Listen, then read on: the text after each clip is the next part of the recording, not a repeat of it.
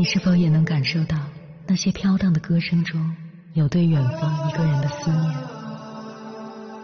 你是否也有遗憾？那些装进信封却始终没能寄出去的千言万语？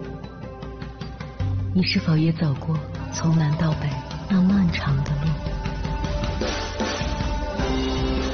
遇见，也错过那东来西去的人。当往事随风，爱。一尘风，凌晨时分，跨越千山万水，讲述和倾听我们的故事。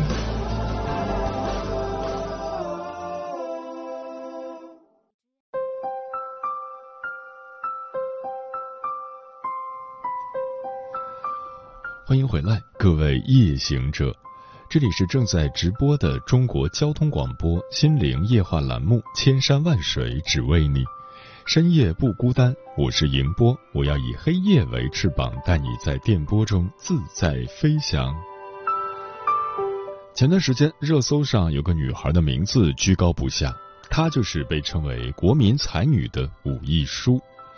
二零一七年二月，十六岁的武亦姝参加央视中国诗词大会节目，在现场，她凭借强大的诗词储备量，打败了众多的诗词人才，其中包括北大博士。最终取得第二季的总冠军。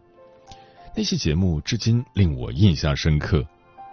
七月在野，八月在雨，九月在户，十月蟋蟀入我床下。当武亦姝从容吟出的时候，评委们无不叫绝。二零一九年，武亦姝又以六百一十三分的高考成绩被清华大学新雅书院录取。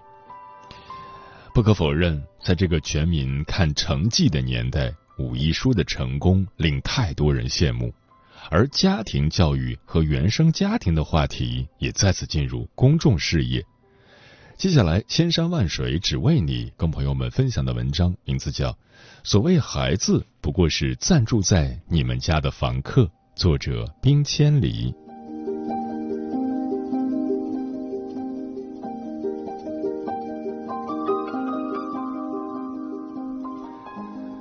孩子只是你的一位房客。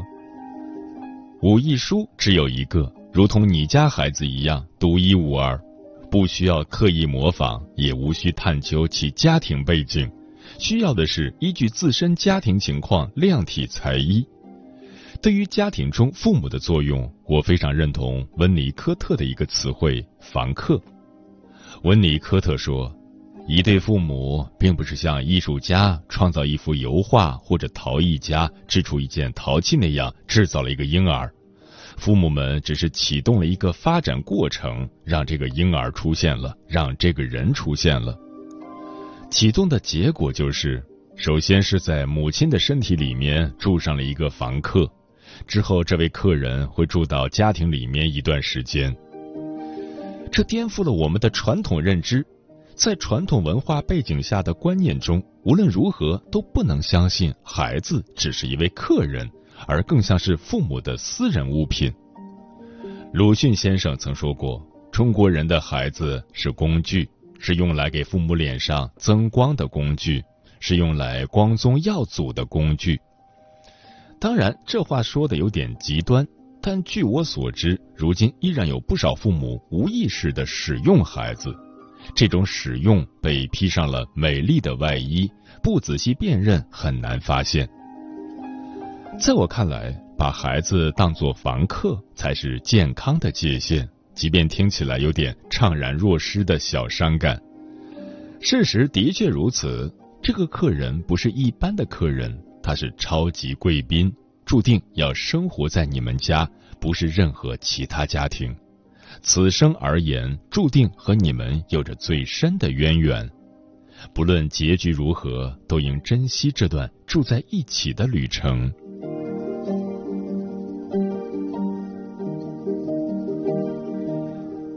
如何真正关心你的客人？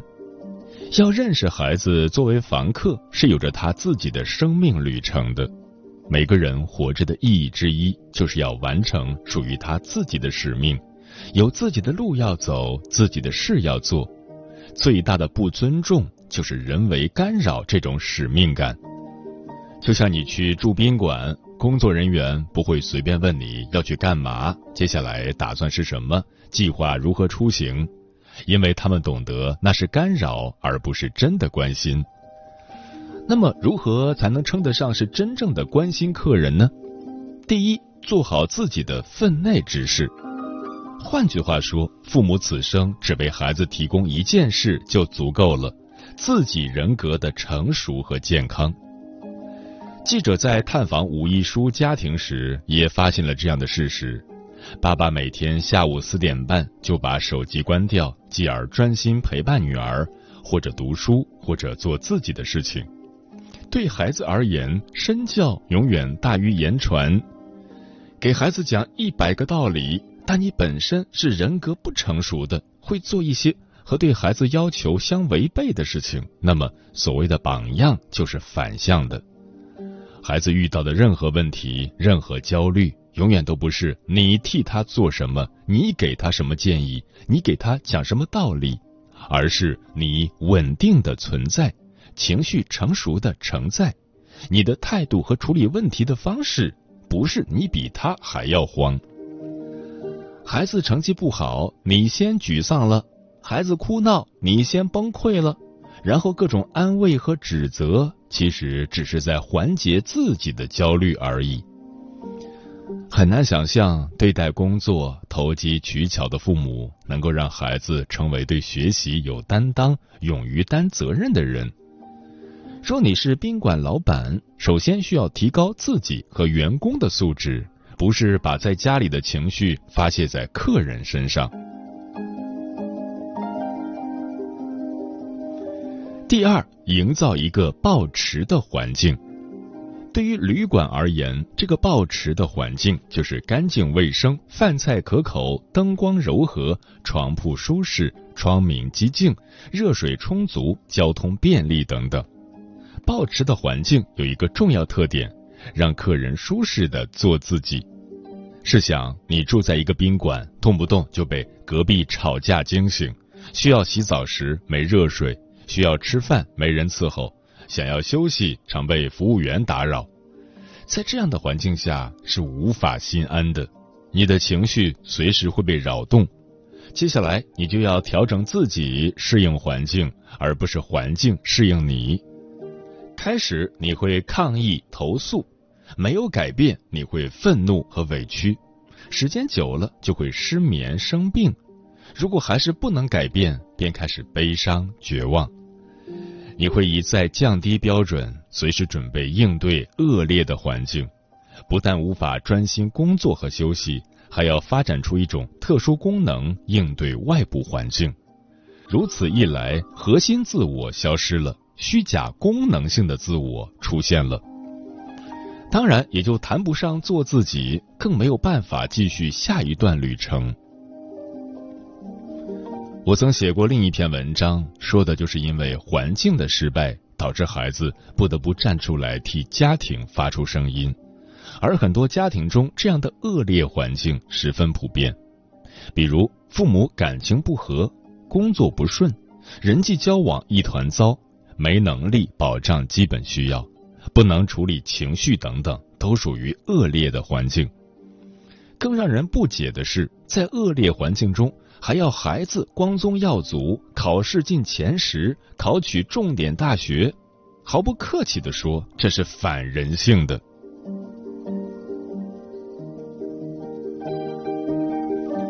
第三，也是最重要的，你只是服务者。客人才是被服务者。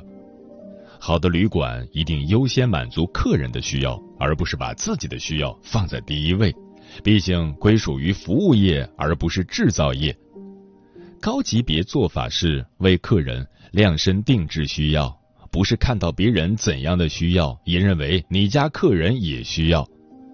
不是培养出王一书、刘一书、张一书。因为他不是你家的客人，是属于武家的客人。你家的客人，你了解吗？理解过他吗？知道他为什么快乐，又为何伤心吗？若不去试图理解自己的客人，只是看到了别家客人光鲜亮丽又有钱，则毫无意义。服务业行规只有一条：客人有需要时满足他，在不了解需要时别打扰他。这点要求其实是蛮高的，因为要把孩子真正当做一个人、一个贵宾来看，而不是某种附属品。最关键的要自知，懂得区分你和孩子的需要。比如，当下羡慕武艺书们，大多是家长的需要，没几个孩子真的认同。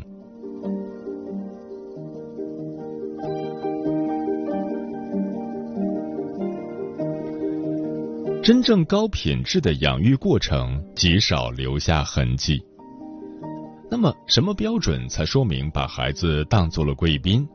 你的人格、提供的环境、给的服务是合格的、恰当的呢？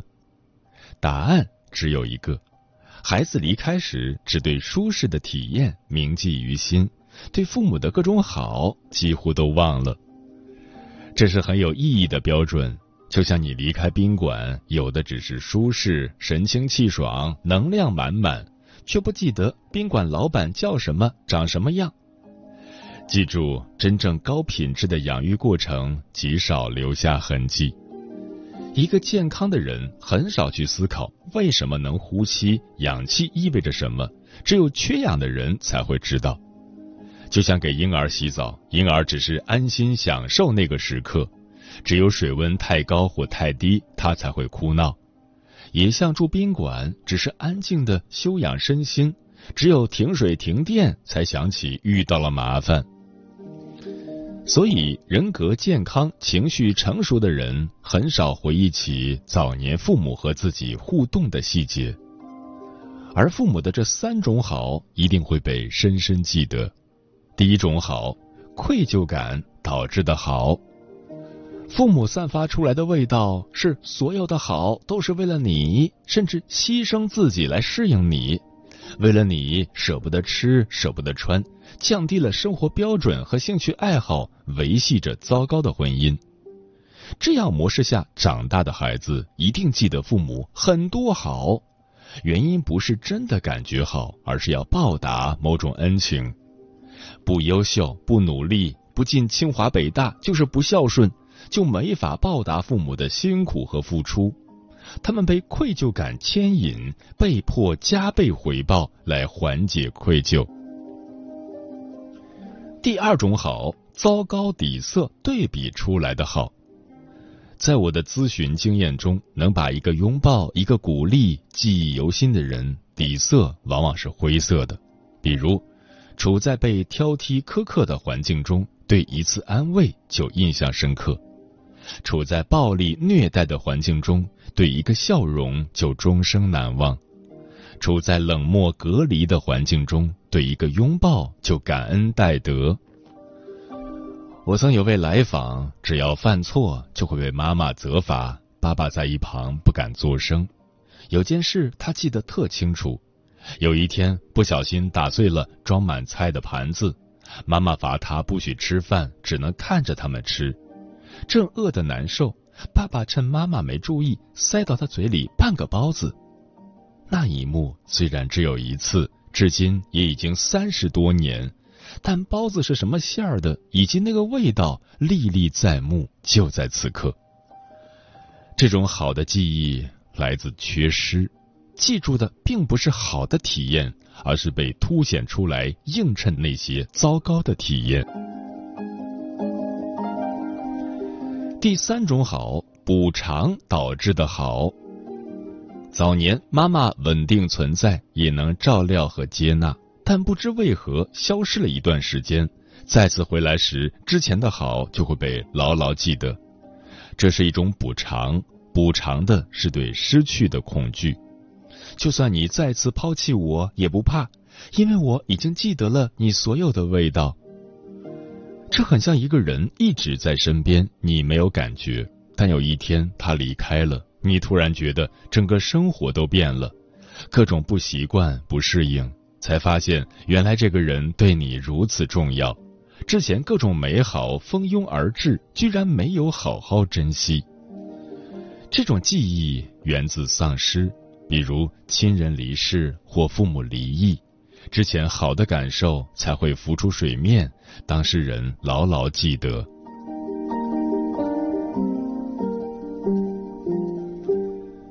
尊重孩子自己的旅程，让他们成为他们自己。以上这三种都属于创伤体验的记忆。正常的、恰当的照料，孩子很少记得那么多好。那些好只是被内化了，变成自己的一部分，更有力量应对自己的人生了。这才是高品质的养育，剔除了父母潜意识想要回报的欲望。还是用客人来举例，客人享有的只是温暖和力量，并不会觉得宾馆老板多么辛苦，恐惧老板离开自己，下次回来找不到这家宾馆，甚至客人都不会觉得是宾馆带来了自己好的体验，而是内心有个坚定的声音：下次出差还要来这家宾馆。既然是宾馆，孩子是我们的客人，总会有分离发生。这样的分离往往体现在青春期期间，此时我们不能用自己的意志左右孩子的独立。最常见的是过度照顾客人，原因是早年照顾的不够好，以此缓解内疚感，但对孩子没有任何意义，因为他现在的阶段是分离，而并非被抱在怀里。我们需要做的就是继续改善环境和饮食，提高卫生条件和设施，增强自身服务水平和修养，做我们自己的事情。下次客人遇到挫折和困难，需要休息和调养时，自然会回到我们的宾馆。尊重孩子自己的旅程，让他们成为他们自己，而不是我们心中的他们。归根结底，只有真正认可孩子只不过是你们家的一位房客时，你才会发自内心的平静下来，才不会成为亿万焦虑妈妈中的一员。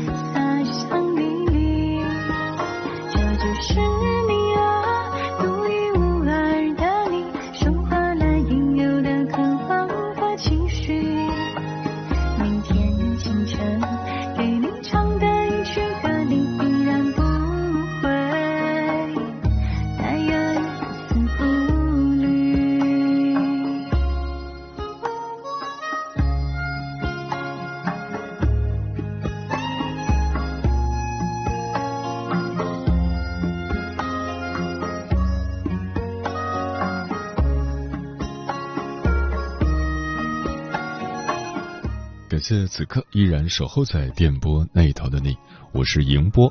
今晚跟朋友们聊的话题是让孩子成为独一无二的自己，对此你怎么看？微信平台中国交通广播，期待各位的互动。齐天大圣说，父母制约孩子，就是让孩子自由有序的成长，在成长的路上，不因自己的好恶左右孩子的判断。讲事实、论道理，定期开展家庭会议，让孩子做自己喜欢的事情，充分发挥孩子的潜力，为孩子的成长保驾护航，而不是指手画脚。楼道里的时光梯说：“刚当了新手妈妈，孩子出生后总是盯着他看，想着是像我多一点，还是像爸爸。”看来看去，又想他为什么非得像我们其中一个呢？他就是他自己啊！他长成任何样子都不影响，这是我心爱的宝贝。看着小小一只的他，愿他长大成为他想成为的人，而我们则会尽全力去帮助他、支持他，给他足够多的爱，去度过漫长岁月。嗯，有人说教育的完美主义。是相信每个孩子都该活出自己的样子，对此我深表赞同。孩子的成长不应该被定义，我们相信每一个孩子都有与生俱来的个性和气质，都有属于自己独特的光芒。也许在别人眼中，那个话多的孩子其实是一个未来的演讲天才；那个精力旺盛、能拆家的孩子，其实是一个善于探索发现的实干家。那个情绪敏感、细腻的孩子，其实拥有超凡的感受力与创造力。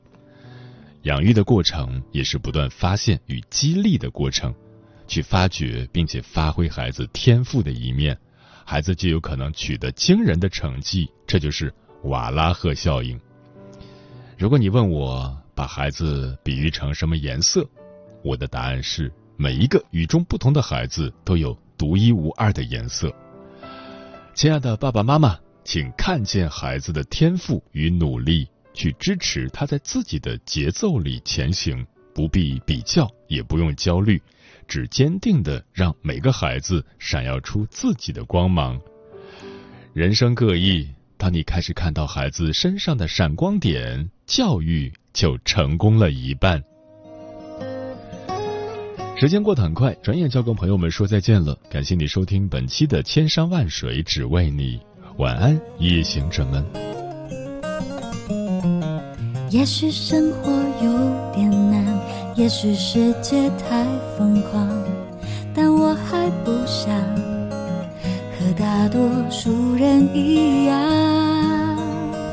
让我。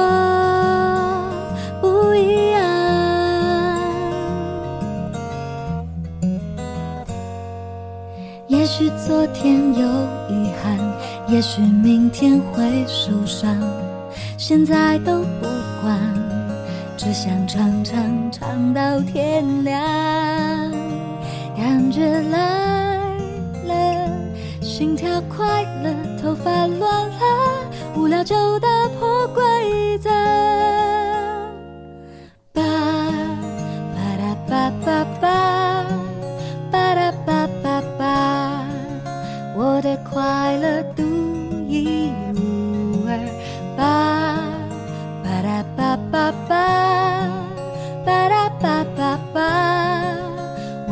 自己大声唱和。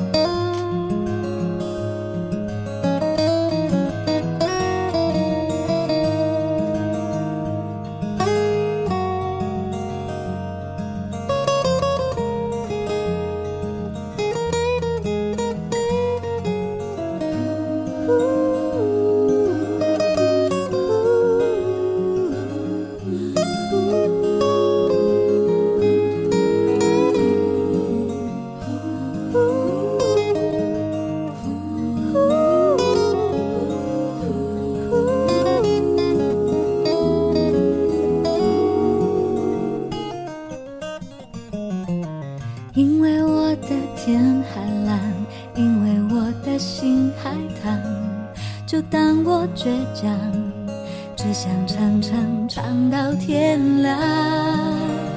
感觉来了，心跳快了，头发乱了，现在就打破规则。